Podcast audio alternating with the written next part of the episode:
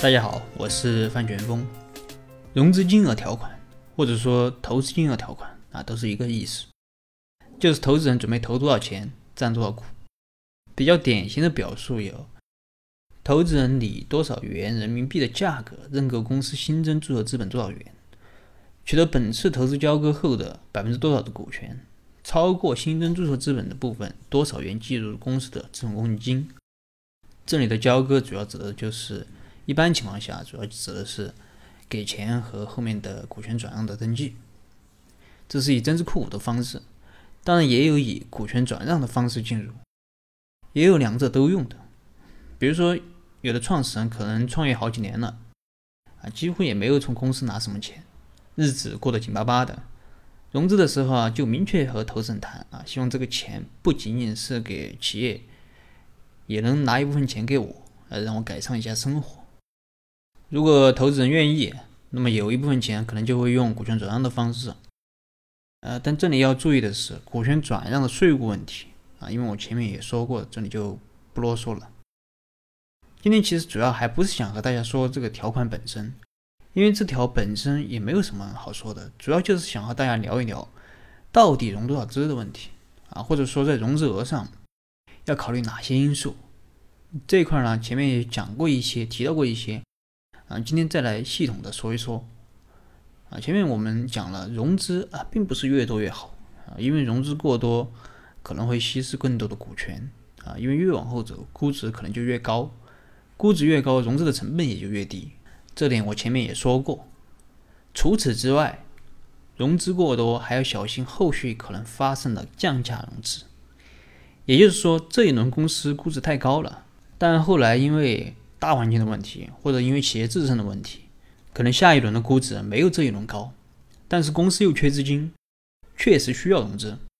那么这个时候可能就会触发一个条款，叫反稀释条款。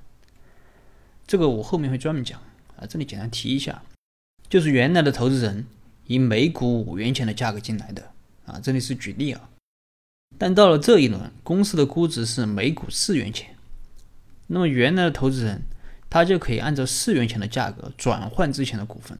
很显然，这种情况下，原来投资人所持的股份数量肯定会增加，相应的。创始人的持股比例可能就会减小，降价融资是最讨厌的。它不但会稀释创始人的股份，而且会影响公司的士气。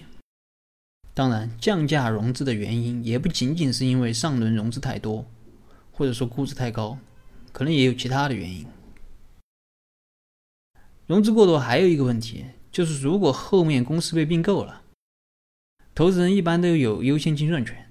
如果投资人投的钱多，他拿走的钱肯定也就更多，可能最后给创业者留下的钱就很少，甚至没有留下的，没有剩下的，那肯定创业者就不愿意被并购，不愿意被并购呢，如果上不了市的话，可能又会触发一些其他的条款，比如说回购权条款，反正很多投资人只要到了时间，他就会想方设法的走，啊，特别是一些偏后期的投资。所以你会发现，无论你怎么选啊，可能自己都是最后的输家。这是一些融资过多的问题。那融资过少了，融资过少有一个最大的问题就是抗风险的能力差。常见的一些风险有哪些呢？第一，你的产品很难说完全像你计划中发展的那么顺利。如果出现问题啊，不管是开发的问题还是产品质量的问题。又或者是竞争对手啊，比如说竞争对手实力太强，总会发生一些意料之外的问题。第二就是市场环境的变化，比如说国家的政策、经济的周期啊，比如说像现在的中美贸易争端等等，总有一些是你无法控制的因素。第三就是融资窗口的问题，像前几年比较火的共享经济啊，共享单车、共享充电宝，前几年就很好融资。但现在可能就没有那么好融资了。如果你融资太少，同时又错过了窗口期，那后续可能就融不到什么钱啊！没钱的话，你可能就会死掉。